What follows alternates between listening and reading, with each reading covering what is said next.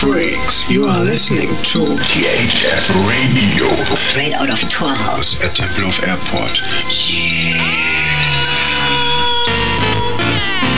Come together. At THF. THF Radio. Herzlich willkommen zum THF Radio im Studio Mona. Hi Mona Hallo. Und ich, ich bin Markus und wir senden heute unsere neunte Sendung unseres Talk-Formats THF Talk und haben heute ein Thema, das wir uns schon ganz lange vorgenommen haben und zwar den Hangar 1 hier am Flughafen. Ähm, wir haben das bisher immer ein bisschen vor uns hergeschoben und jetzt sind wir froh, dass wir das Thema endlich mal angehen können und ähm, wollten euch jetzt zunächst ein bisschen was äh, zum Hangar erzählen, was der Hangar überhaupt ist und haben dann mehrere sehr spannende Gesprächspartner interviewt, äh, die wir heute mal ganz, also ausnahmsweise, sonst haben wir ja immer Gesprächspartner hier live zu Gast bei uns im Studio. Diesmal haben wir sie vorher aufgenommen und in, werden sie in den Beitrag reinschneiden. Mona erzählt dann gleich noch ein bisschen mehr zu unseren Gästen, aber erstmal wollen wir vielleicht kurz über den, über den Hangar sprechen, über den Hangar 1 am Flughafen. Ähm, weiß ich, Mona, willst du vielleicht erstmal ganz kurz sagen, was, was, was wir unter uns unterm Hangar vorzustellen haben? Ja, also ganz kurz vorher, Mhm. wir hatten auch Partnerinnen als äh, Gesprächspartner. Habe ich Partner gesagt? Oh nein, Ja, schon wieder. Da achte ich sonst immer so doll drauf. ja, jetzt vor Aufregung nicht, ist total in Ja. Ordnung. Ähm, mir ist ja dafür aufgefallen. Ab jetzt wird gegendert Ja, in dieser Sendung. Sorry. Ähm, der Hangar 1 ähm, ist eine 5000, knapp 5000 Quadratmeter große Halle, ehemalige Flugzeuggarage. Davon gibt es sieben Stück hier am Flughafen und einer davon wird als Sport- und Begegnungshangar genutzt von der gemeinnützigen GmbH Tentaya. Ähm, genau, mehr dazu will ich jetzt, glaube ich, gar nicht sagen, Mhm. weil dazu ähm, sagt gleich eine unserer Gesprächspartnerinnen etwas mehr. Vielleicht können wir noch kurz erzählen oder kann ich ergänzen, warum der Hangar uns so wichtig ist. Denn es ist eigentlich der einzige äh, Ort, der wirklich jetzt schon begehbar, erlebbar ist für, für Berlinerinnen und Berliner, was den, äh, ja, eigentlich der einzige Raum im ganzen Flughafen und das ist als Begegnungszentrum, wie gesagt, angelegt, sodass Menschen verschiedenster Herkünfte und mit verschiedensten Interessen und Leidenschaften dort zusammenkommen. Und das hat uns von Anfang an total äh, fasziniert an diesem Ort und wir beide haben uns ja an diesem Ort auch kennengelernt. Ähm, ich weiß nicht, ob das jetzt äh, schon der Zeitpunkt ist, darüber zu sprechen, wie wir zum Hangar kommen. Das also machen wir noch. machen wir später oder machen wir jetzt? Machen wir später. Machen wir später. Okay, also uns ist von, auf jeden Fall dieser Hangar von Anfang an sehr wichtig gewesen, weil er eigentlich das für uns symbolisiert, was wir uns an diesem Flughafen noch viel mehr vorstellen könnten. Dass Menschen ähm, ohne Geld auszugeben, ohne kommerziellen Hintergrund zusammenkommen und äh, sich dort treffen und äh, begegnen können. Und deswegen war uns das von Anfang an hier im Torhaus ein Anliegen in dieser Frage, was wird aus dem Flughafen, diesen Hangar als, als, als äh, riesigen, riesiges Potenzial zu erhalten, weiterzuentwickeln und ähm, ja, unseren Teil dazu beizutragen, dass dieser Hangar nicht wieder geschlossen wird. Und darum kreisen, ähm, kreisen unsere Gespräche, die wir geführt haben, mit einer Gesprächspartnerin und zwei Gesprächspartnern. Mona, mit wem haben wir gesprochen? Ja, wir haben Maria getroffen. Maria ist die ähm, aktuelle Betreiberin von Hangar 1, angestellt bei der Tentaya gemeinnützigen GmbH. Dann hatten wir Erik und Patrick zu Besuch hier im Torhaus und haben uns mit ihnen unterhalten. Patrick ist selbst aktiv im Hangar gewesen, ist Kulturmanager, begleitet Transformationsprojekte und Erik ist der Vorgänger von Maria und ähm, macht jetzt das, was er im Hangar aufgebaut hat, mitge mitgemacht hat, an anderen Orten in Berlin. Genau, mit den beiden äh, sind wir auch noch ein bisschen in das Thema dritte Orte und wie der Hangar vielleicht so eine Art dritter Ort war eingestiegen. Ja, und die Musikwünsche von heute kommen auch von Patrick und Erik. Und weil es jetzt so gut passt, würde ich sagen, hören wir auch einfach mal einen Song. Und zwar einen Song, den sich Erik gewünscht hat. Grandmaster Flash, The Message. Wir hören uns gleich wieder.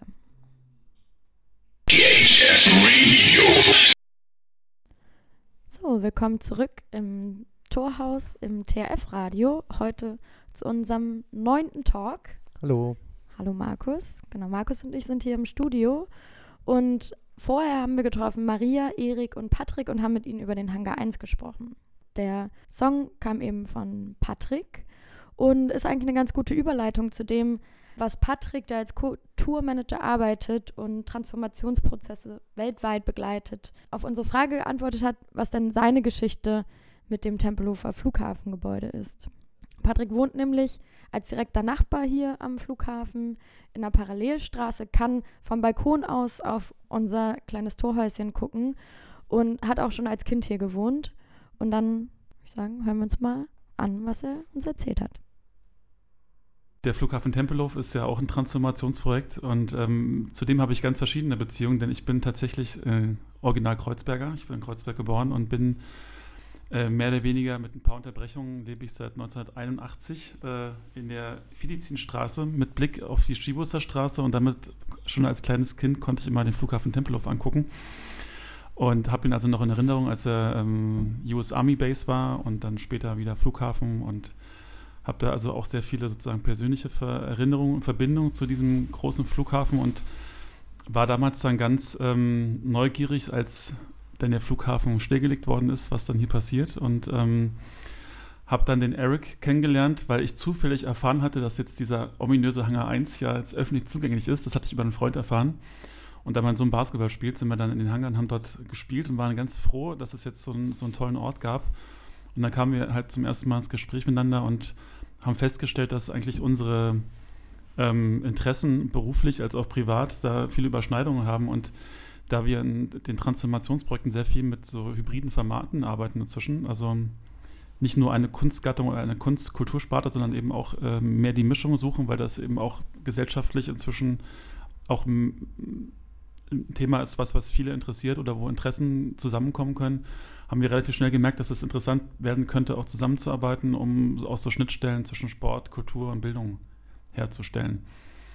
Also so gesehen habe ich zu dem Flughafen Tempelhof ganz unterschiedliche ähm, Assoziationen und Erfahrungen und ähm, war dann sehr glücklich, quasi dann nochmal die Möglichkeit zu bekommen, sogar an diesem Ort, der eigentlich immer Teil meines Lebens war, ähm, auch mal sozusagen beruflich ähm, irgendwie eine kleine Schneise schlagen zu können.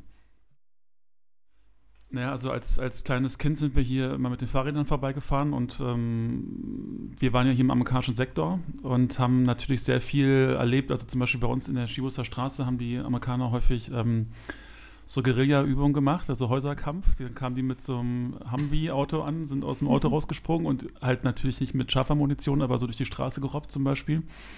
Oder ich habe als Kind oft gesehen, wie sie irgendwelche, wie die ähm, Military Police irgendwelche Soldaten aus den Kneipen gezogen hat. Also das war sozusagen um uns herum schon präsent. Und ähm, wie gesagt, und man ist ja von hier aus auch damals eher so in Westberlin auch viel so nach Südwest orientiert gewesen. Also gab es einfach sehr viele Verbindungen. Oder dann, ich habe ja auch Basketball gespielt im Verein, waren zwei ähm, die ähm, also US-amerikanische Väter hatten, also hatten, hatten wir einfach auch viel Zugang teilweise zu den Facilities.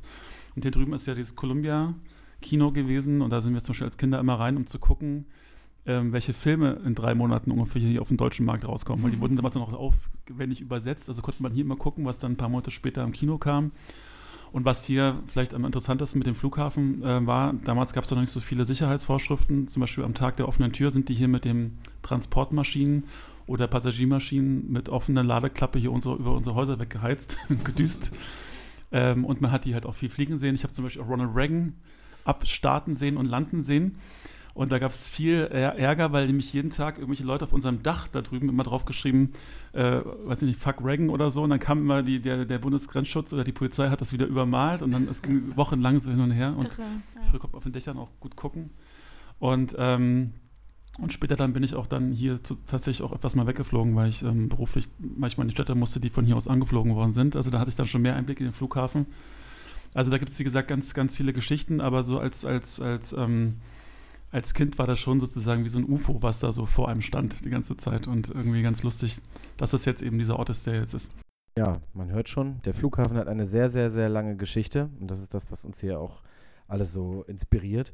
Ähm, ganz so weit wollen wir nicht zurückschauen, aber äh, also wenn es jetzt um den Hangar geht, aber ein paar Jahre Rückblick äh, sei dann doch gestattet und wir haben ähm, zunächst mit der Maria Kipp die ist äh, Geschäftsleitung, Netzwerk und Kooperation bei Tentaya und äh, betreibt als solche diesen Hangar 1. Und äh, sie haben wir zum Einstieg in unser Gespräch mit ihr ähm, danach gefragt, wie sie eigentlich zum Hangar gekommen ist und wie der Hangar also der Hangar 1, eigentlich zu dem geworden ist, was er heute ist.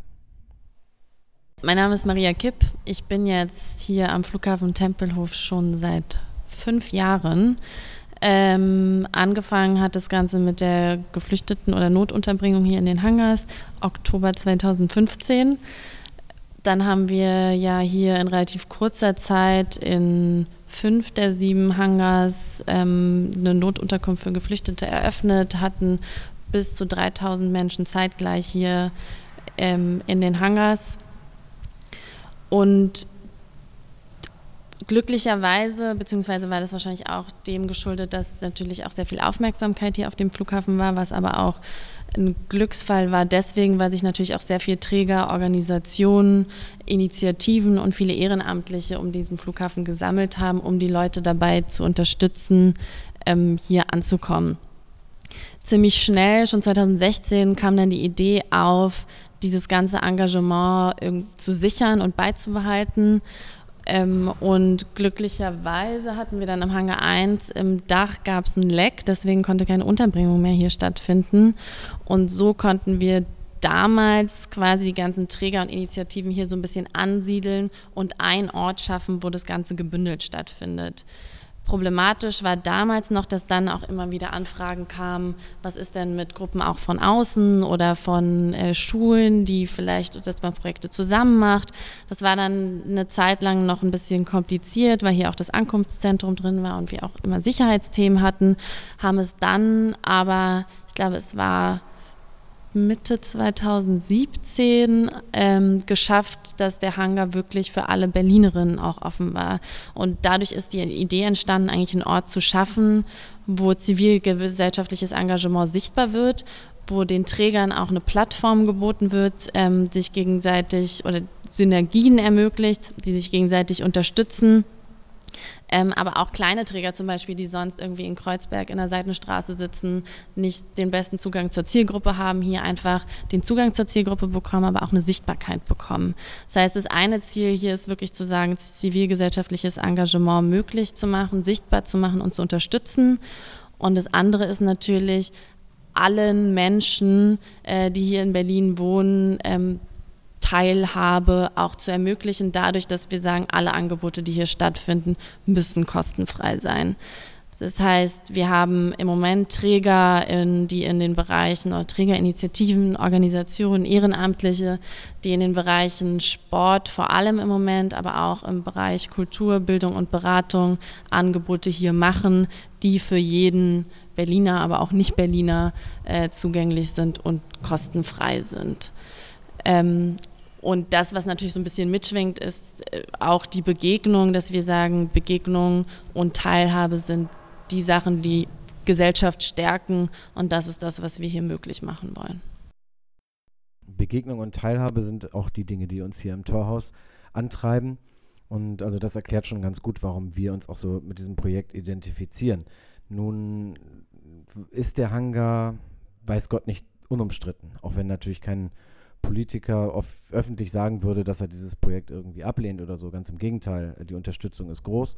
Trotzdem ist völlig unklar, ähm, was mit diesem Projekt auf lange Sicht passiert. Generell mit dem Flughafen. Ne? Generell das mit dem Flughafen. Unsere fleißigen HörerInnen wissen ja schon, dass hier nicht alles einfach läuft am Flughafen. Genau, die Entwicklung des Flughafens steht ständig äh, ähm, in den Sternen und es gibt viele Fragezeichen und äh, das zeigt sich besonders schön auch am Hangar 1.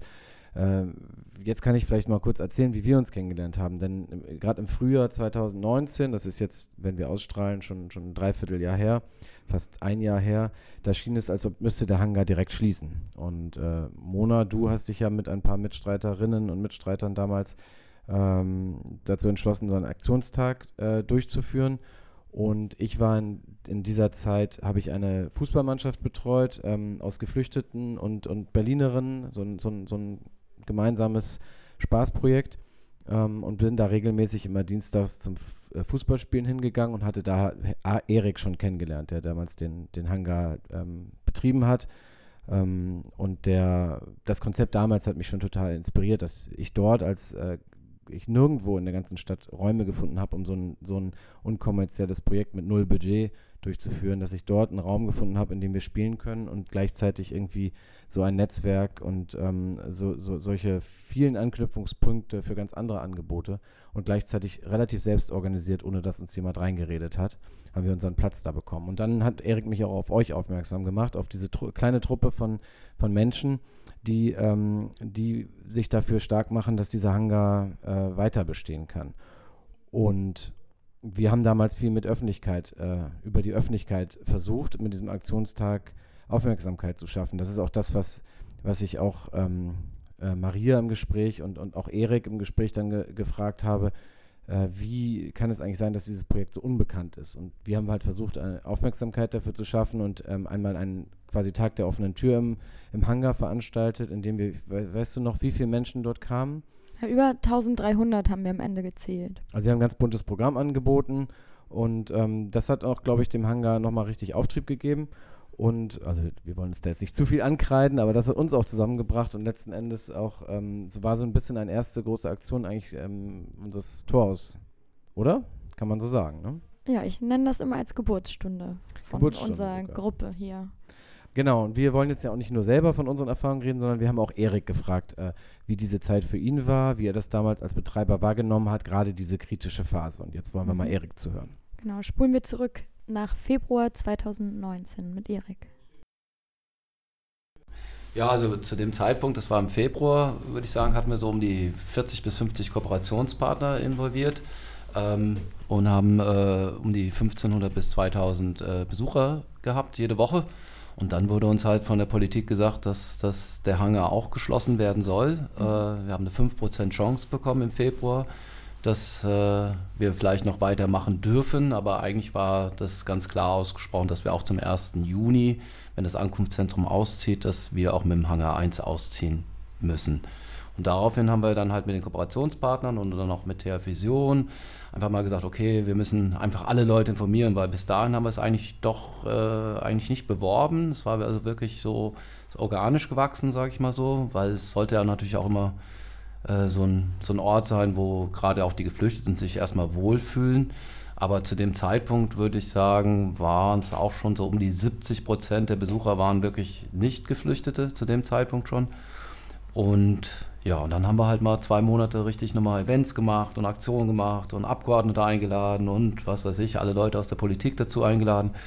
Und dann ging das auch recht schnell, dass wir dann wirklich schon im April gesagt bekommen haben von der Politik, sie wollen, dass dieses Projekt weiterlebt. Ähm, es war dann halt zu dem Zeitpunkt noch nicht unbedingt klar, ob es dann im Hangar passieren wird. Äh, und, ähm, aber auf jeden Fall war die Politik sehr stark interessiert, dass das, dieses Projekt irgendwo weitergeführt wird. Heute, jetzt ein Jahr später sozusagen, ist, ist Erik nicht mehr im Hangar aktiv ähm, und macht ein tolles neues Projekt, über das wir gleich noch mit ihm sprechen werden. Aber zunächst wollen wir ähm, noch einen O-Ton bringen von Maria, die jetzt ja von Erik übernommen hat und heute den Hangar betreibt. Und äh, sie wird uns kurz verraten, äh, was jetzt der aktuelle Stand heute im Hangar ist und was, ähm, wie, wie die Geschichte weitergegangen ist. Also um es vorauszusagen, wir haben noch keine Unterschrift. Es ist noch nicht 100% offiziell. Wir hatten aber sehr starke Unterstützung von ähm, im, am Anfang vor allem von der Senatsverwaltung für Integration und dann auch dem Landesamt für Flüchtlingsangelegenheiten, die diese Nutzung hier überhaupt zugelassen haben. Die Bedingung am Anfang war immer, der Hangar 1 ist quasi Havariereserve. Das heißt, wir müssen innerhalb von zwei Wochen in der Lage sein, diesen Hangar zu räumen, falls er für Havariefälle gebraucht wird.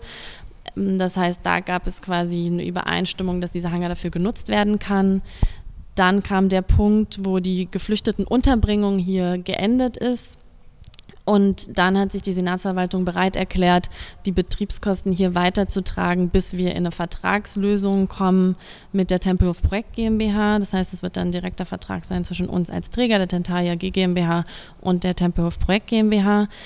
Ähm, wir hatten sehr starke politische Unterstützung von der Senatsverwaltung für Sport und Inneres, die uns, die natürlich viele Projekte hier finanzieren, die aber auch sich sehr stark, vor allem der Staatssekretär ähm, für Sport, Herr Zembritzky, hat sich sehr stark für dieses Projekt eingesetzt.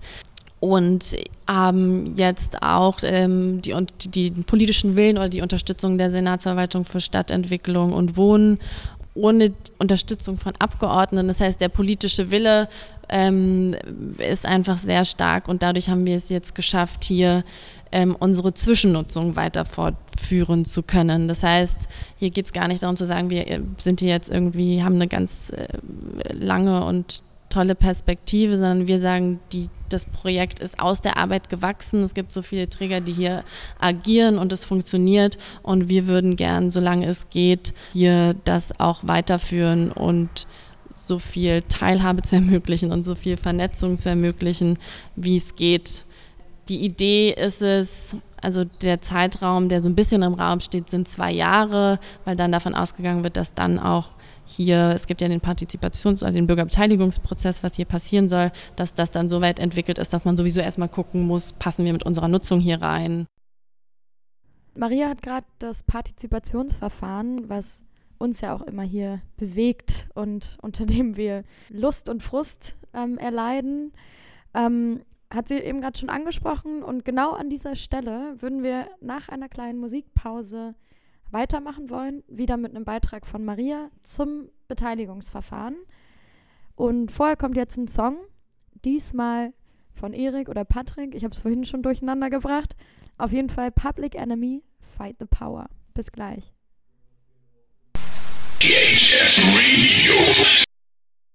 Ja, willkommen zurück beim TRF Radio, unser neunter TRF Talk heute mit dem Thema Hangar 1. Mit mir im Studio Markus. Hi. Hallo Markus. Und Mona. Und Mona, hi. Hallo Mona. Hi. Vom Torhaus. Genau, wir senden live aus dem Torhaus jeden zweiten Freitag, bald noch öfter. Es gibt ganz viel tolles Programm in den Startlöchern, viele Menschen, die sich hier in unser kleines Community-Radio einbringen wollen. Wir freuen uns und machen jetzt weiter im Text. Moment, du musst noch eine Sache klarstellen. Wir senden live aus dem Torhaus immer, nur nicht jetzt. Weil jetzt gerade haben wir aufgezeichnet. Heute machen wir ein, ein gigantisches ähm, Projekt hier. Und zwar machen wir, nehmen wir vorher auf und schneiden rein, was wir nochmal vorher aufgenommen haben. Also es ist hier ein, wir lernen. Das ist eine Lernsendung. Wildes Durcheinander. Also seht uns nach, wenn es manchmal holpert. Aber das ist ja nur menschlich. So, wir wissen also wieder, wo wir sind. Wir haben eben aufgehört mit Maria Kipp, der aktuellen Betreiberin des Hangar 1. Geschäftsleitung, Netzwerk und Kooperation, glaube ich, oder so ähnlich. So steht es in der Signatur, richtig. Noch getroffen haben wir Erik und Patrick, ähm, auch beide eng vernetzt mit dem Hangar 1 und machen auch beide noch viele weitere Projekte in Berlin und darüber hinaus. Eben sind wir beim Thema Partizipation und Beteiligungsverfahren angekommen. Wir, würde ich sagen, wir hier aus dem TORS, wir unterstützen ja das Projekt im Hangar 1, eben weil wir finden, es hat partizipative Elemente. Es ist in sich ein gemeinschaftliches Projekt, in dem viele Menschen teilhaben können, in dem es nicht klassisch top-down geht und wir sagen, so hier die und die entscheiden und alle anderen müssen irgendwie nur irgendwelche Regul müssen irgendwelche vorgesetzten Regeln irgendwie ausfüllen. Nun, wenn ihr uns schon ein Weilchen zuhört, habt ihr ja mitbekommen, dass dieses Partizipationsverfahren eben auch hakt. Seit Februar letzten Jahres. Krass. Es ist ein Jahr her, seitdem das Verfahren pausiert. Seitdem eiert es irgendwie vor sich rum. Zuletzt kam ein Brief, in dem es hieß, wir befinden uns in einer Orientierungsphase. Es gibt keine wirklichen Aktionen mehr, außer die, die wir organisieren, ähm, zum Thema Beteiligung.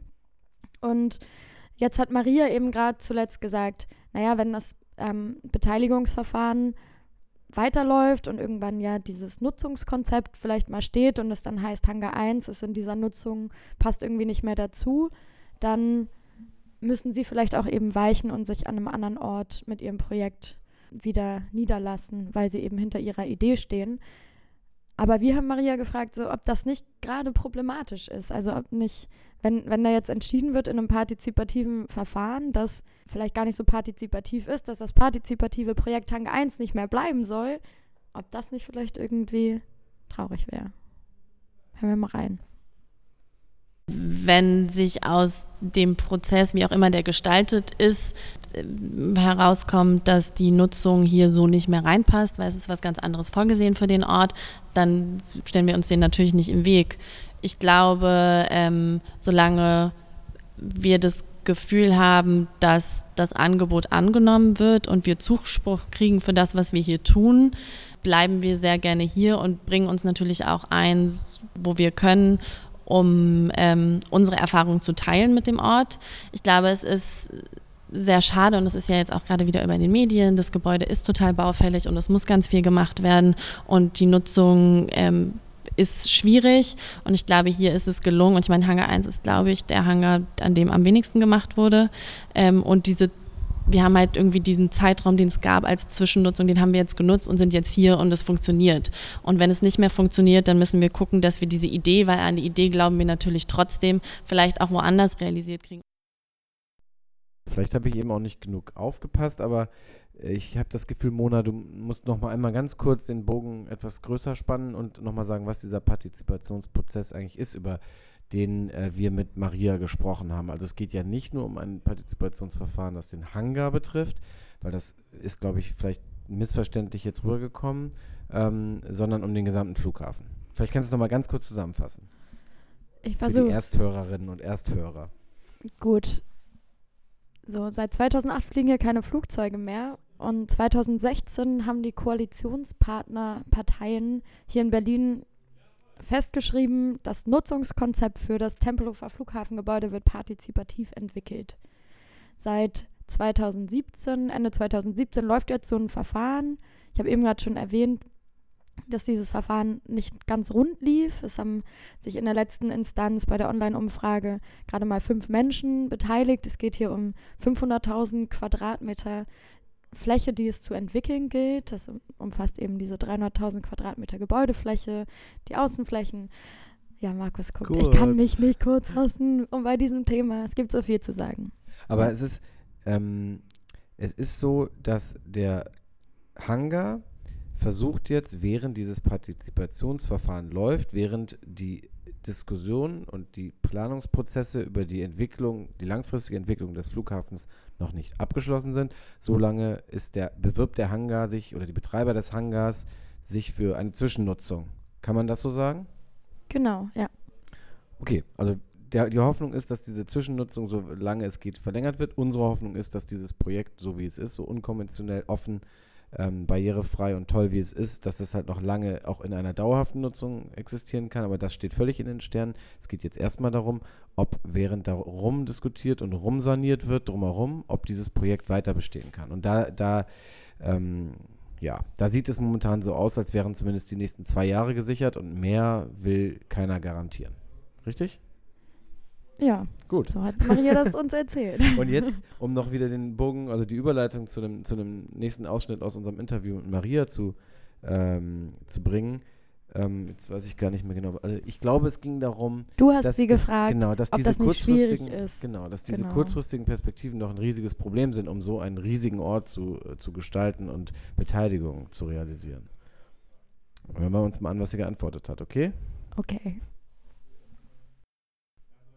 Also es ist vor allem natürlich schwierig für die Finanzierung. Also uns ist schon sehr geholfen, wenn jetzt irgendwie mal die, oder wenn wir eine Unterschrift haben und sagen, wir haben jetzt einen Vertrag, dann können wir nämlich natürlich auch zu Sponsoren gehen und anderen Akteuren, äh, auf deren Finanzierung wir definitiv auch angewiesen sind, um das hier natürlich längerfristig kostenlos ermöglichen zu können. Und eine längerfristige Perspektive ist natürlich, wäre natürlich traumhaft. Wir sind aber von Anfang an mit dem Wissen hier reingegangen, dass es das jetzt so nicht geben wird. Und wir nutzen diese Zeit, die wir hier haben, um die Idee und das Konzept so weiterzuentwickeln und so weit zu lernen, dass wir sagen können, okay, danach können wir diese Idee und dieses Konzept so auch an einem anderen Ort realisieren, weil der Ort zieht natürlich auch viele Leute an und es ist ein interessanter Ort und ich glaube, wir müssen schon gucken, dass wir so viel Lernkurven wie möglich machen, auch ein bisschen unabhängig von dem Ort, was natürlich schwierig wird, um das dann auch an anderen Orten so, so umsetzen zu können. Ja, es ist also ein Lernprozess hier am Flughafen. Das merken wir im TORS auch, ne Markus? Ja. Jede jeden Tag. Minute, jede Sekunde, die wir hier verbringen, sind Lernchancen. Um zu verstehen, wie dieser Ort hier funktioniert, was man hier machen kann, was nicht geht, wo es schwierig ist. Also wenn ihr irgendwas über Berliner Politik und Stadtentwicklung lernen wollt, dann kommt mal zu uns ins Torhaus und ähm, genau, lernt mit uns. Immer mittwochs, abends. Und was wir hier im ganz Kleinen merken, auf 55 Quadratmetern, merken Maria und ihr Team und alle Leute, die mal so ein bisschen irgendwie involviert waren im Hangar, auf 5000 Quadratmetern. Wir haben Maria gefragt, was für Herausforderungen sie hat. Äh, nicht, was sie für Herausforderungen sie hat. Was sie im Hangar für Herausforderungen zu meistern hat. Ja, aber das ist doch genau das Gleiche. Das passt doch. Ja, okay, vielleicht war es auch nicht falsch. Ja. Ähm, Hören wir uns mal an. Hören wir uns rein. Also dieses Gebäude, und das ist vielleicht auch nochmal interessant für alle Leute, die denken, es gibt doch da so viel Platz und da müsste man noch so viel machen können und so weiter und so fort. Dieses Gebäude ist tatsächlich eine riesen Herausforderung.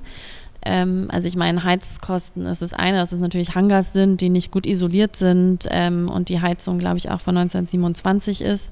Ähm, das birgt natürlich Herausforderungen. Dann ist das ganze Gebäude denkmalgeschützt. Das heißt, es darf sowieso nichts in Wand oder Boden angebracht werden. Das heißt, wir denken sowieso alles ähm, mobil.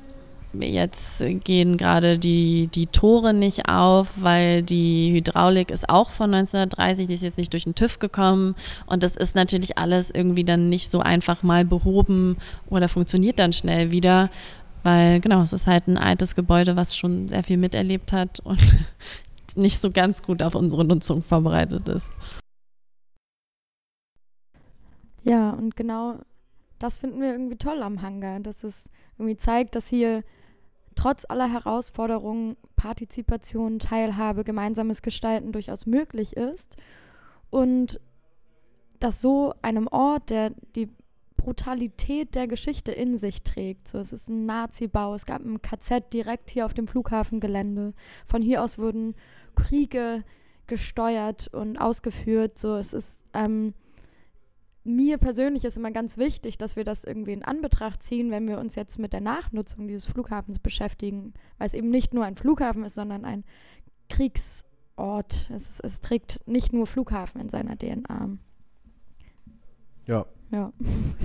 jetzt habe ich fast ein schlechtes Gewissen, wenn ich jetzt quasi so, so plump den Bogen zu den guten Sachen äh, ähm, Nee, aber schlage. genau darum Aber geht es, glaube ich. Also ich meine, das ist ein anderes Thema, was wir wann anders mal angehen, wie wir irgendwie dieses Denkmal ähm, thematisieren wollen, wie wir die Geschichte dieses Ortes thematisieren wollen, aber grundsätzlich mit Offenheit, mit Teilhabe und Partizipation zu reagieren und darauf einzugehen, dass wir Menschen lebendige Wesen sind, die miteinander interagieren und zusammen tolle Sachen schaffen können, ähm, dass das hier möglich gemacht werden kann, zeigt der Hangar eben.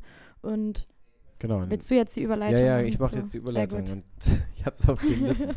Denn Patrick und Erik haben, finde ich, in, in unserem Gespräch, was wir hatten, super toll zusammengefasst, was für sie äh, diesen Hangar so besonders macht. Und das hören wir uns jetzt an.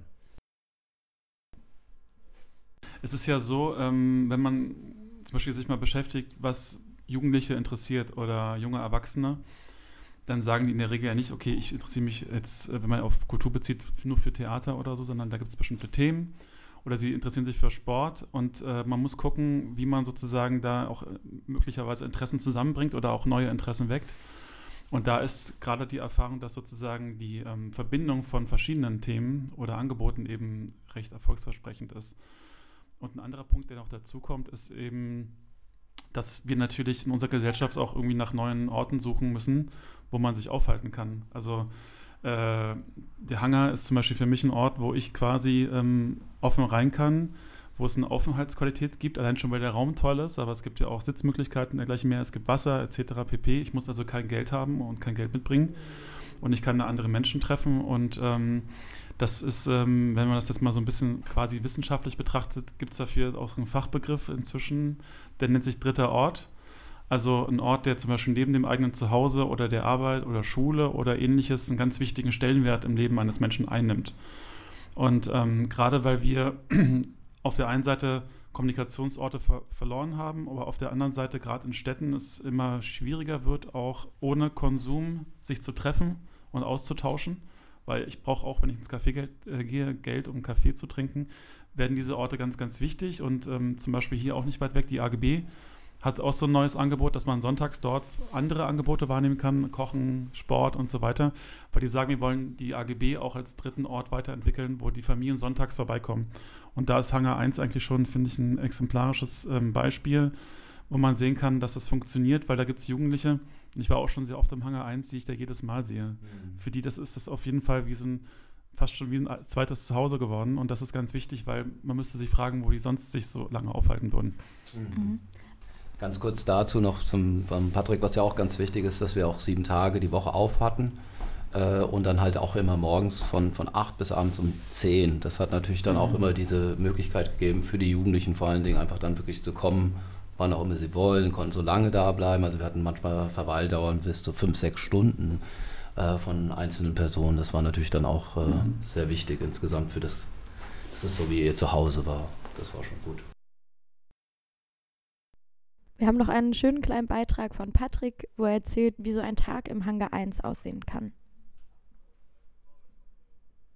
Also ich kann mich an einen, an einen Tag erinnern, ähm, an dem ich auch länger dort war, ähm, mit einer Gruppe vom Goethe-Institut. Und an diesem Tag gab es ähm, quasi parallel ähm, eine Tango-Veranstaltung, eine Basketball-Veranstaltung, Kindergeburtstag und dann noch hinten haben noch welche Fußball gespielt und so weiter. Und alles war, war so in friedlicher Ko Koexistenz mhm. miteinander. Wenn man sich das so als Gesamtbild betrachtet, dann muss man sagen, kenne ich eigentlich wenig Orte ähm, in Berlin, die ähm, das ermöglichen und wo die Menschen auch so miteinander umgehen und sich da auch respektieren ähm, in dem, was sie jeweils tun. Und das Gleiche gab es dann ein paar Tage später, gab es abends, ich glaube, das war ein Orchester aus Delft, aus den Niederlanden, die dort äh, ein Konzert veranstaltet haben und parallel irgendwie dann alle ganz ruhig wurden, weil die Kinder und Jugendlichen gemerkt haben, da können wir jetzt nicht gerade Basketball spielen, mhm. sondern die haben sich dann teilweise dazugesetzt und sich das angeguckt und äh, als es ihnen dann zu viel wurde, sind sie einfach rausgegangen und haben im Vorfeld gespielt. Aber man hat gemerkt, dass sozusagen durch, durch diese hybride Nutzung einfach eine gewisse Sensibilität bei allen Beteiligten entstanden ist, dass da eben auch andere Dinge passieren, parallel passieren, dass man daran auch teilnehmen kann oder eben es betrachten kann oder eben auch nicht. Aber wie du auch vorhin meintest, ähm, mit dem Gestaltungsraum und eben, dass einem niemand vorschreibt, was man jetzt genau zu tun hat. Also keiner hat gesagt, ihr müsst euch jetzt hinsetzen und leise sein. Das ist einfach von selbst passiert. Mhm. Und ich finde, das ist, äh, waren für mich so zwei so Bilder, die mhm. auch so ein bisschen eure Vision auch deutlich gemacht haben und eigentlich auch das, wovon auch zum Beispiel klassische Kultureinrichtungen oder Bildungseinrichtungen oder auch Sportvereine was lernen können. Und ich denke mal, in dem Sinne soll es ja auch weitergehen, oder? Ja, genau. So soll es weitergehen. für Maria und ihr Team ähm, hoffentlich noch mehr als zwei Jahre im Hangar und für Eric ähm, und seine Mitstreiterinnen und Mitstreiter dann an einem neuen Mitstreiter Ort. und Mitstreiterinnen, Marco. Mitstre habe ich Mitstreiter? Was habe ich denn gesagt? Das sitzt tief. Was habe ich denn du gesagt? Du hast Mitstreiter und Mitstreiter gesagt. Wirklich jetzt? Ja. Das will ich mir nochmal anhören. Also ich, wir schneiden das jetzt nicht raus, weil ich mir das nochmal anhören will äh, um mich selbst zu bessern. Ich, ich bilde mir immer ein, dass ich voll gender und dann mache ich immer die männliche und die männliche Form. das kann nicht sein. Also wenn ich das wirklich gesagt haben sollte, was ich mir nicht vorstellen kann, äh, dann tut es mir wirklich leid. Und ich versuche mich ähm, selber besser, mir selber besser zuzuhören. Also wir hören jetzt als erstes noch, ein, noch einen Song, zwei sogar. Und zwar einen hat sich Eric für seinen Sohn gewünscht und den anderen hat sich Patrick für seinen Sohn gewünscht. Ich weiß jetzt ehrlich gesagt nicht mehr, wer sich welchen Song für. Ich doch, weiß ich weiß es, ich weiß es doch noch. Moment, lass mich raten. Äh, Eric hat sich ähm, Skywalker gewünscht von Miguel featuring Travis nein, Scott. Andersrum. Nein, das war genau andersrum. Mist. Okay, Patrick dieser Teil sollte gewünscht. sitzen, Markus. Ähm, Jungs, verzeiht uns. Also, auf jeden Fall Wer hat sich, also jetzt hat sich dann Eric dann One Day gewünscht in der Akustikversion von Matis Yahoo, richtig? Ja. Okay, das spielen wir jetzt. Also erst spielen wir, glaube ich, das eine und dann spielen wir, glaube ich, das andere. Ähm, und äh, wir freuen uns total, dass die beiden sich diese Songs gewünscht haben und wir freuen uns auch total, dass die beiden Jungs jetzt uns zuhören und wir möchten ganz lieb Hallo sagen. Ja, Hallo nach da draußen zu genau. euch. Ich mache es jetzt nochmal richtig, ja? Wir hören jetzt Skywalker von Miguel feat. Travis Scott und dann im Anschluss One Day in der akustischen Version von Matis Yahoo. Das habe ich doch gesagt. Ja, nicht ganz so rund wie ich. Naja, gut. Bis gleich. Okay.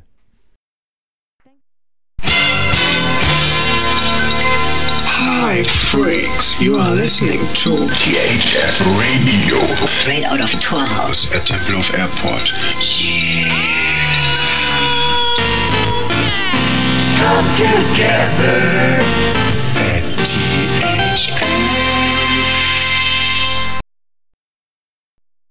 Wir haben jetzt viel über den Hangar 1 am Flughafen Tempelhof gesprochen und möchten jetzt nochmal ein anderes Projekt kurz ins Auge, ins Auge fassen. Und zwar macht Eric, der diesen, diesen Hangar lange betrieben hat, inzwischen was Neues und ähm, versucht da die Dinge, die er, die er schon im Hangar bewegt hat und, und dort auch gelernt hat, jetzt ähm, an einem neuen Ort äh, weiter. Und wir finden das super spannend. Also er, er möchte eine, äh, knapp zweieinhalbtausend ähm, große Leichtbauhallen, also zweieinhalbtausend Quadratmeter große Leichtbauhallen, dauerhaft oder als äh, Zwischennutzung an verschiedensten Orten in Berlin aufstellen. Überall dort, wo Platz ist, wo er, wo er einen, einen, einen Raum findet.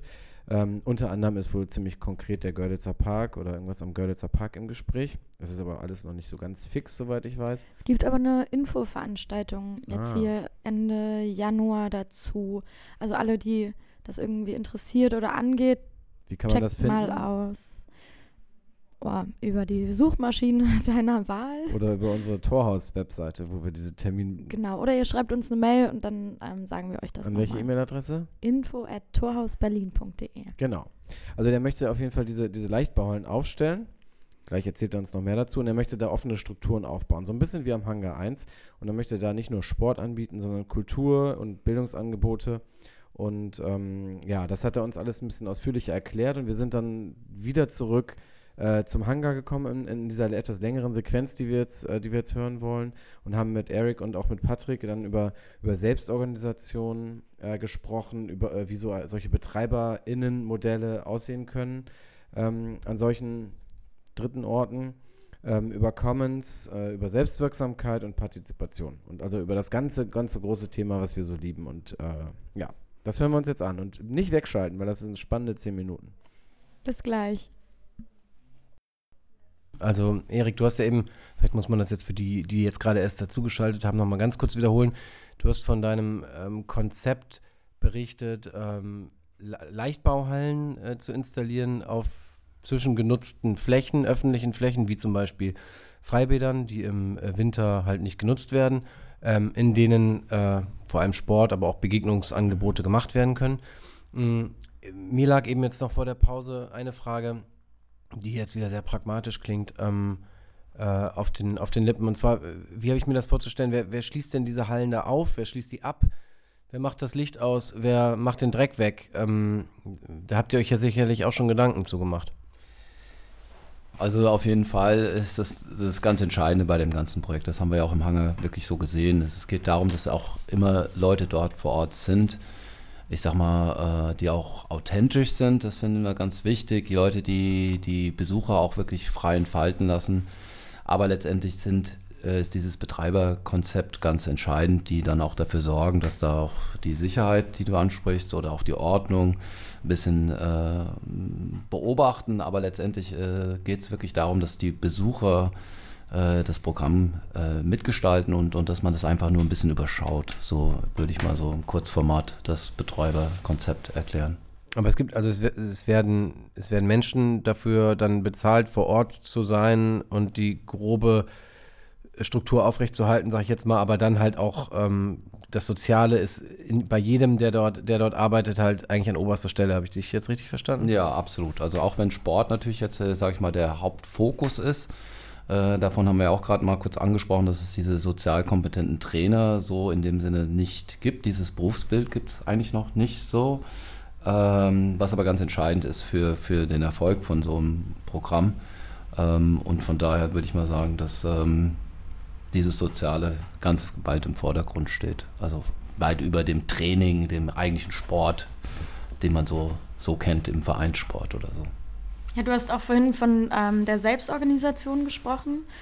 Und wa- was ich interessant finde und wie ich auch ähm, den Hangar in Aktion erlebt habe, war, dass ähm, dieses Be diese BetreiberInnen, die Teil dieser Selbstorganisationsstruktur waren. Also es war eben nicht der Fall, dass es sechs Leute gab, die haben gesagt, so und so wird es gemacht und wir stellen hier Regeln auf, sondern das Betreiberkonzept wieder sehr offen gedacht.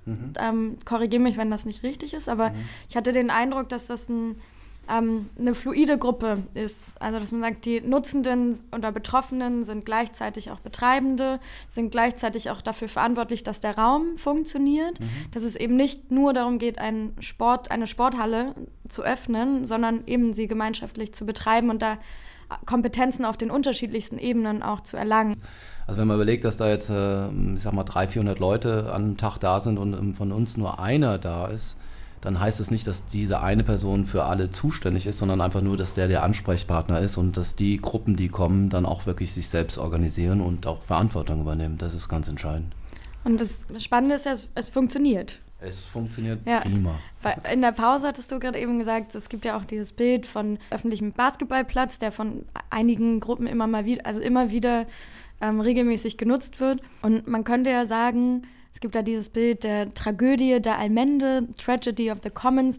Diese Orte, die werden zugemüllt, das hält nicht lange, wenn es da nicht jemanden gibt, der da den, ähm, der diesen Ort koordiniert und dafür Regeln und Grenzen setzt. Diese Tragödie wurde später mal umbenannt in Tragödie von Open Access, also von mhm. öffentlich zugänglichen Flächen. Ja. Dass es ein Unterschied ist, weil Commons eigentlich beinhaltet und das ist, finde ich, was ihr auch ähm, gelebt habt und macht und weitermachen werdet, ist eben gemeinsam ähm, Regeln der Nutzung zu finden, die für, für die Gruppe und für den Ort funktionieren. Und dass das eben ein Modell ist, was jetzt in den letzten Jahren viel beforscht wurde und das zeigt, das funktioniert. Und das ist halt auch ein sehr altes Konzept und auf so vielen Orten auf der Welt funktioniert es. Aber wir müssen das erst wieder neu lernen und alte Denk ähm, und Organisationsformen vielleicht auch ein bisschen wieder fernlernen. Ja, würde ich absolut zustimmen. Also ein Beispiel dazu ist auch der Jahn-Sportpark. Äh, da haben wir dann einen Freiplatz hingestellt. Äh, da war dann einmal, wurde dann randaliert ein bisschen und sofort wurde das Ding abgeschlossen und ja, das geht nicht, das wird immer so sein. Äh, und dann haben wir gesagt, okay, dann sind wir halt mal wirklich jeden Tag, einen Monat lang, von Anfang bis Ende war ich dann dabei und dann immer, wenn die Leute halt ansprechen und sagen, hey, das ist euer Chord und ihr müsst euch drum kümmern. Und wenn das weiter passiert, dann wird das Ding auch wieder zugemacht und dann letztendlich habt ihr keinen Platz zum Spielen. Und äh, also jetzt hatten wir den ganzen Sommer über knapp 6000 Spieler da und es wurde nicht randaliert und somit bleibt der Platz jetzt auch offen. Also das ist so ein, ein kleines Erfolgserlebnis, aber im Prinzip ein großes Erfolgserlebnis, würde ich mal so sagen. Ich würde eigentlich noch so eine Beobachtung da ergänzen. Also jetzt hast du ja eigentlich auch gerade schon angesprochen, Mona, und du auch, Eric, dass ähm, wenn ich das Gefühl habe, dass das nicht alles über, also unterreguliert oder überreguliert ist, mhm. sondern dass ich meine eigene Rolle darin finden kann, dann, dann äh, merke ich ja auch nach kurzer Zeit, dass erstens diese Rolle erwünscht ist und zweitens, dass ich auch einen Beitrag leisten kann. Und ich glaube, das ist sozusagen ja das Geheimnis, wenn wir so über Kommunalentwicklung sprechen oder Community Building, wie man ja so schön sagt.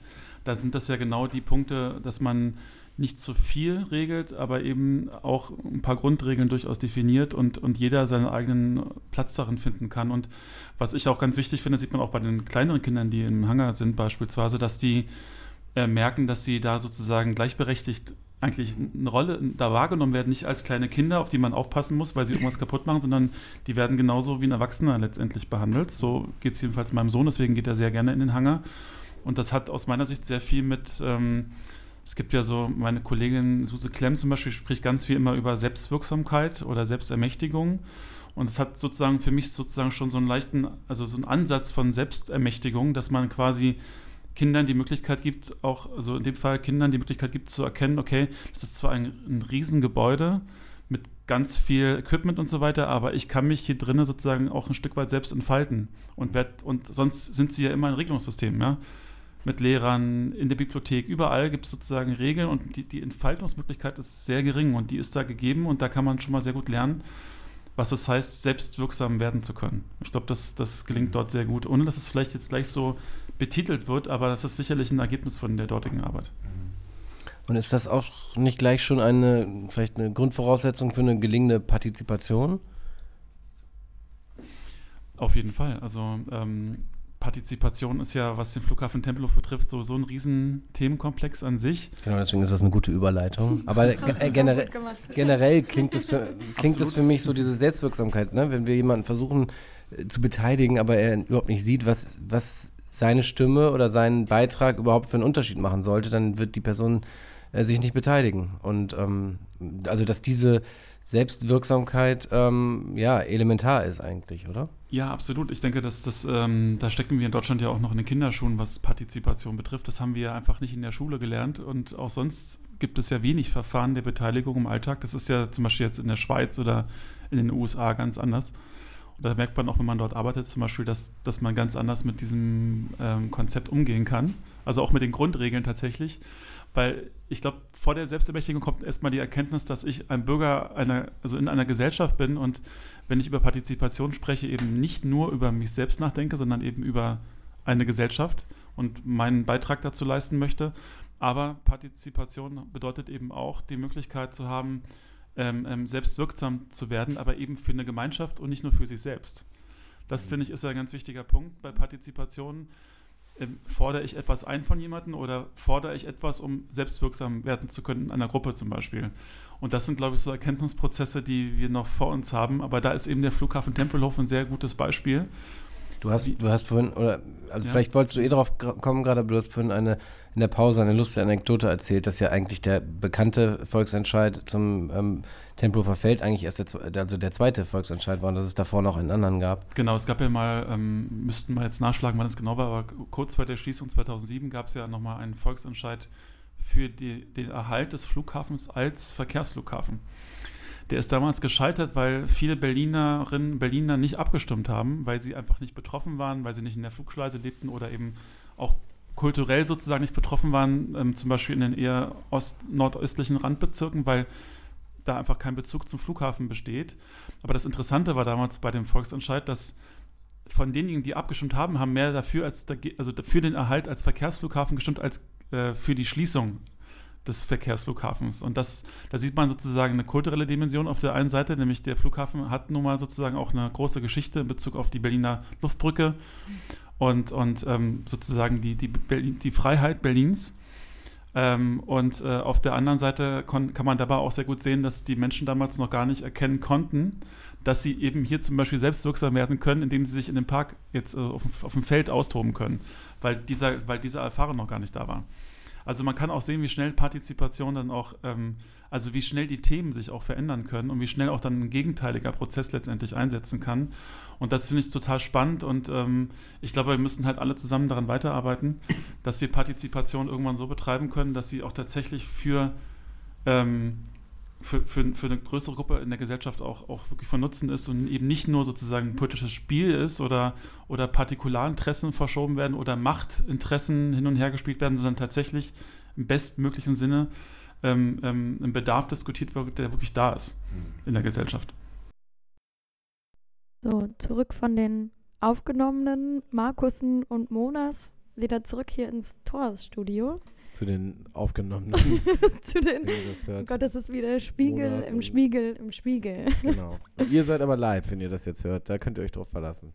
Genau. Also ich fand auch tatsächlich die Sequenz eben gerade ganz spannend, ähm, auch nochmal jetzt mir das so anzuhören. Haben wir gut gemacht, ne? Sehr gut moderiert. Ja, schon.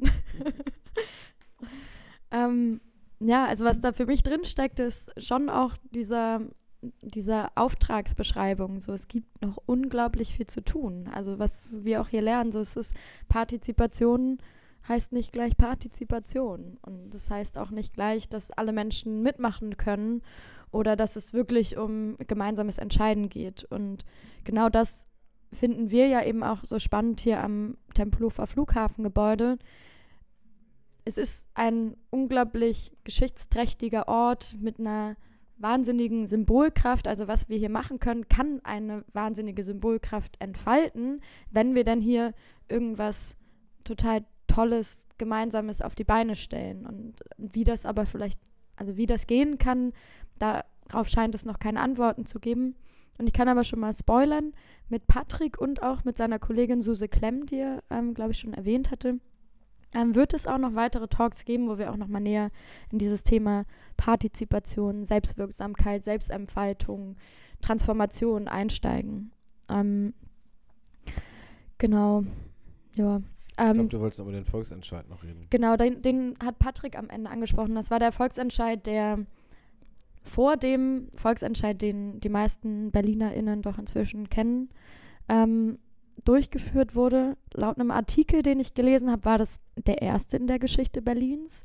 2008 war das, da war sich Patrick ähm, in unserem Gespräch nicht mehr ganz sicher. Ja, gut, also ich glaube, ich habe jetzt, Wir haben eigentlich das meiste abgehakt, oder? ja, Also wir können mal langsam zum Ende kommen. ja wir reden immer so gerne, Markus Ja. und ich. Ja, aber kommen wir mal langsam zum Ende unserer kleinen Hangar 1 Sendung. So, wir haben ähm, hier ja auch viel mit Visionen zu tun und ich glaube, Transformationsprozesse haben auch mit Visionen zu tun. Und wir haben Maria Kipp nach ihrer Vision für den Flughafen gefragt. Hören wir mal rein. Und wir haben sie auch gefragt, was wir von dem Tor, äh, von, vom Hangar und deren, deren ähm, Erfahrungen lernen können, oder? Ist das nicht beides in den gleichen, äh, jetzt in den, in den O-Tönen, die wir hören?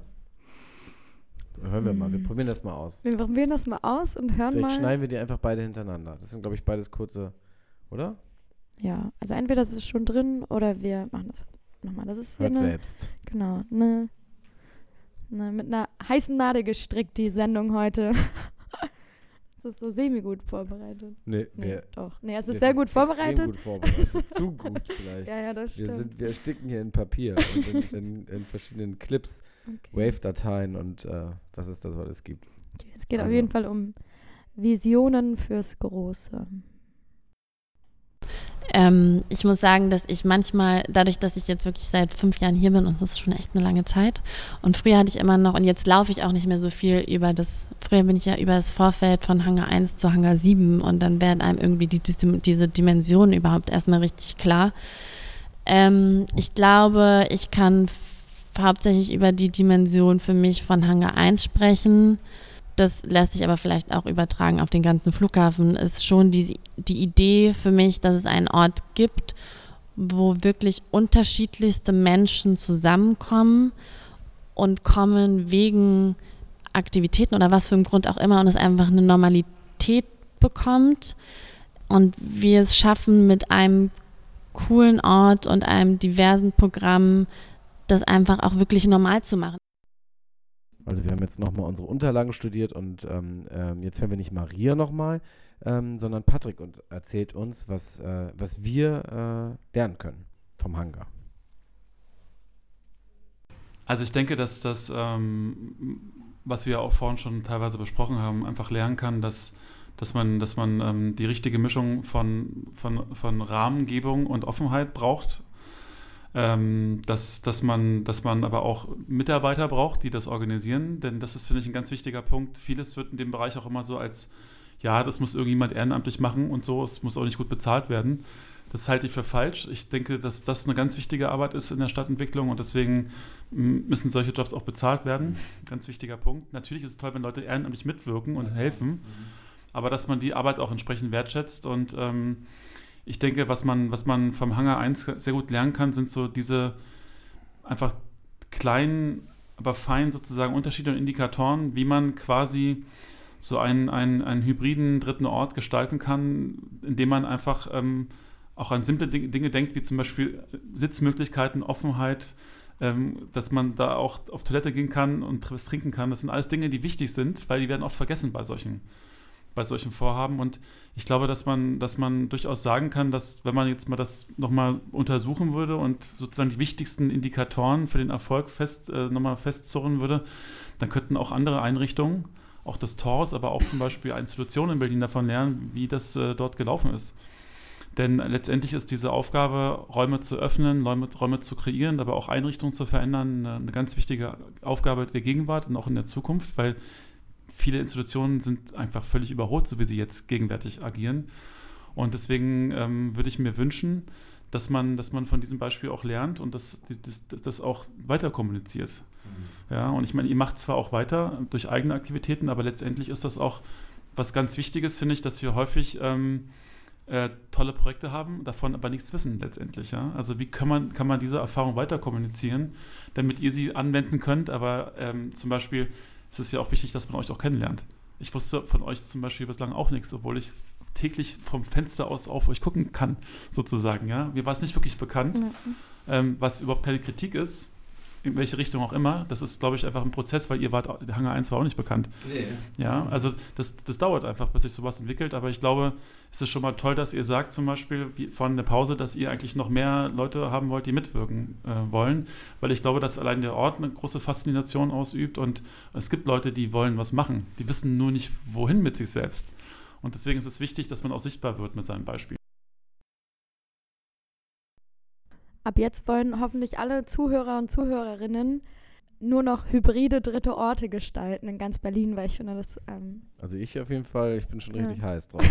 ja, ein, einen weiteren Ort in der Stadt, einen unkommerziellen Ort, der ist wie mein Zuhause. Gemütlich, mit Toilette, mit einer guten Aufenthaltsqualität, an dem ich Menschen treffen kann.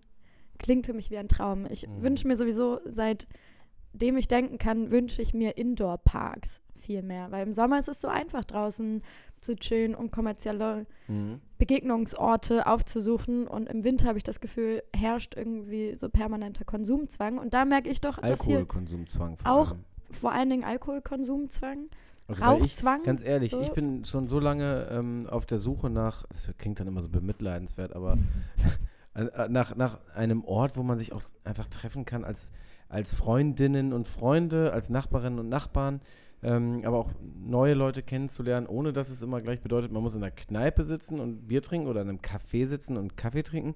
Ich mache das beides sehr gerne, aber gerade das, was du im, im, im Sommer halt hast, dass du in den Park äh, gehen kannst, das, das fehlt einfach komplett. Und wenn man irgendwie auf dem Dorf lebt, dann hat man die eine Kneipe oder von mir ist auch irgendwie die, was weiß ich, das Kulturzentrum oder das Gemeindehaus oder was es da so alles gibt. Das fungiert dann vielleicht als solches, wenn man da nicht reinpasst oder die Leute doof sind, dann hat man Pech gehabt, dann bleibt man zu Hause. In der Stadt gibt es viele Angebote, aber irgendwie ähm, ist es schwer, äh, Leute einfach so zu treffen ähm, und mal ganz jenseits dieses, dieses Konsumzwangs irgendwie zusammenzukommen. Und das Spannende ist aber, wenn du erstmal anfängst, solche Orte zu suchen und zu gucken, welches Hausprojekt gibt es denn, das auch irgendwie den Eingangsbereich als offenen, vielleicht dritten Ort ähm, gestaltet, so dann tut sich irgendwie auch eine ganz neue Welt auf. Also so zum, zum einen würde ich dir recht geben, es gibt eine Unsichtbarkeit dieser Orte und zum anderen gibt es sie aber. Und da ist eben der Hangar ein riesiges Projekt. Also so, wir haben ja auch angesprochen, dass das schon auch, dass uns schon auch die Frage umtreibt, warum kommen dann eigentlich so wenig Leute her? Warum ist denn die, ähm, warum wird denn nicht viel, viel mehr Öffentlichkeit, Arbeit, Öffentlichkeitsarbeit für diesen Ort gemacht? Weil es eben auch, wie Patrick eben angesprochen hat, halt eben auch Arbeit ist. Und ähm, Maria, ich glaube, das ist ein Team von maximal fünf Leuten, die da wirklich irgendwie fest angestellt an diesem Hangar arbeiten. Wir hier im Tors machen fast alles ehrenamtlich. Klar mit einer kleineren Fläche, aber ähm, Bisschen kleiner. doch, doch, ja, um einiges kleiner. Aber, wir Aber- sind auch ein dritter Ort. Ein Mhm. kleiner dritter Ort und der Hangar ist ein großer dritter Ort. Und das Schöne ist, man kann eigentlich beides kombinieren, wenn man mal hier vorbeikommt, am Kolumbiadamm Nummer 10. Genau. Und im Sommer gibt es dann das Tempelhofer Feld, wobei wir hier auch rund ums Torhaus ja auch schon die Rasenflächen und Grünflächen mit unserem Torhaus-Festival aktiviert haben und hier ganz viel gemacht haben. Aber das Tempelhofer Feld gibt es natürlich auch und bietet einen wichtigen Beitrag zum Naherholungserlebnis in Berlin, für, bietet Schutz für Vögel und Tiere und ja, eben auch uns Menschen. Mhm. So ein bisschen versuchen wir ja auch vielleicht im Rahmen dieser ganzen THF Talk Serie, also falls ihr jetzt zufällig das hier zum ersten Mal hört und wir haben, wir haben ja schon einige acht äh, Interviews ähm, gemacht und eigentlich sind die meisten beschäftigen sich auch mit diesen Räumen. Also zum Beispiel gibt es hier am Flughafen die Fliegerwerkstatt. Über das Tempelhofer Feld haben wir schon gesprochen. Ähm, wir haben äh, die, die Floating University, die nicht mehr so heißen darf. Also wir haben verschiedene solche Orte auch schon ähm, ja, begleitet und eingeladen und sind mit denen im Gespräch. Und wir freuen uns auf jeden Fall, wenn ihr auch mal bei uns vorbeikommt. Wollen wir noch, hast du noch was? Ich würde sonst noch mal ein paar von den, von den harten Fakten zum Hangar sagen. Ja, Ähm, hau mal raus, die harten Fakten. dann kannst du und ja noch mal dann überlegen, ob du noch ein sch schönes Schlusswort hast. Ja. Also, wir können euch nur einladen, dass ihr den Hangar mal besucht. Ähm, ihr könnt euch eine Sporthose mitbringen oder irgendwie, weiß ich nicht, eine. Ähm, ähm, müsst euch auch keine Sporthose mitbringen. Ihr könnt da hingehen und ähm, ganz viel machen. Ähm, wir erzählen jetzt gar nicht noch mehr, weil, weil es, man muss es mal selber, Mann oder Frau muss es mal selber gesehen haben. Der Hangar hat aktuell von Dienstags bis Samstags geöffnet. Die Öffnungszeiten haben zuletzt manchmal ein bisschen variiert, äh, aufgrund der schwierigen Rahmenbedingungen und Umbaumaßnahmen, die da, die da äh, stattfinden. Aktuell ist es Dienstag äh, bis Samstag Und zwar haben sie ähm, Dienstag bis Donnerstag von 14 bis 21.30 Uhr offen und freitags und samstags von 10 bis 22 Uhr. Und dann kann man da einfach reinmarschieren und, ähm, und äh, muss sich da ein bisschen anmelden irgendwie vorne, aber das ist nur also ganz, ganz unspektakulär. Kostet auf jeden Fall kein Geld. Und ähm, ja, ihr könnt euch auf den sozialen Medien über die Angebote und Veränderungen da informieren, was da so Neues gibt. Ähm, und bald gibt es auch wieder ein Café, hoffentlich. Ich glaube, das hat auch Maria eben im, im, im Interview Mhm. noch schon erwähnt. Also es lohnt sich auf jeden Fall vorbeizuschauen. Wir, wir spielen jetzt noch, spielen wir noch ein Lied oder spielen wir kein Lied? Wir spielen noch ein Lied, aber ähm, ich würde dann auch noch mal kurz hier unsere ZuhörerInnen einladen, auch uns besuchen zu kommen. Kommt zum Beispiel ganz entspannt in whatever welcher Kleidung, wie ihr euch gut fühlt. Ähm, Im Tor ist vorbei immer freitags, jeden zweiten Freitag. Das heißt, wenn ihr das jetzt gerade hier live hört, dann in zwei Wochen wieder. Oder wenn ihr das hier gerade live hört, schnell Schuhe an oder ähm, auch keine Schuhe an und zum Torhaus gelaufen. Wir senden jeden zweiten Freitag live. Das ist eine ganz einfache, entspannte Atmosphäre, uns und unseren Ort hier kennenzulernen, sich zu informieren, was wir hier machen, warum wir das machen, wo die Reise hingeht, was für Projekte anstehen. Ähm, ansonsten könnt ihr auch immer mittwochs vorbeikommen. Da machen wir entweder so eine Art kleines Plenum, wo wir zusammenkommen in einer kleinen Gruppe und besprechen, was wir eben hier gerade für Projekte anstehen. Den anderen Mittwoch machen wir Group und Coworking und gemeinsames Chillen. Auch wichtig nämlich. Ja, also das sind so die Angebote, die wir gerade so anbieten und stemmen können. Das Radio haben wir schon erwähnt, soll weiter ausgebaut werden. Das heißt, bald gibt es noch mehr Möglichkeiten, Talks, Musiksendungen zu den unterschiedlichsten Themen, die uns äh, wichtig erscheinen. Und ja, also das ähm, Projekt wächst. Wir merken auch, dass wir immer mehr wahrgenommen werden und angefragt werden für irgendwelche tollen Sachen, wo wir was beitragen können. Und ja, Jetzt frieren mir langsam die Füße ein. und jetzt genau, weil die Sanierung nämlich auch so ein Projekt ist, Genau, was, was ansteht, wo Wenn ihr- gerade einige. Wenn ihr mal so ein denkmalgeschütztes äh, äh, Mammutbauwerk sanieren wollt, dann kommt doch mal zu uns und äh, packt mit an. Also wir sagen jetzt Tschüss, Markus und ich, ne? Genau. Tschüss, vielen Dank, dass ihr uns zugehört habt. Jetzt spielen wir noch einen Song, Ja, genau. der heißt Nein, Make or Take. War eine Hip-Hop-lastige Sendung heute, ne? und wir freuen uns, äh, euch bald mal hier zu sehen und uns bald wieder zu hören und sagen auf Wiedersehen. Wiederhören, sagt man.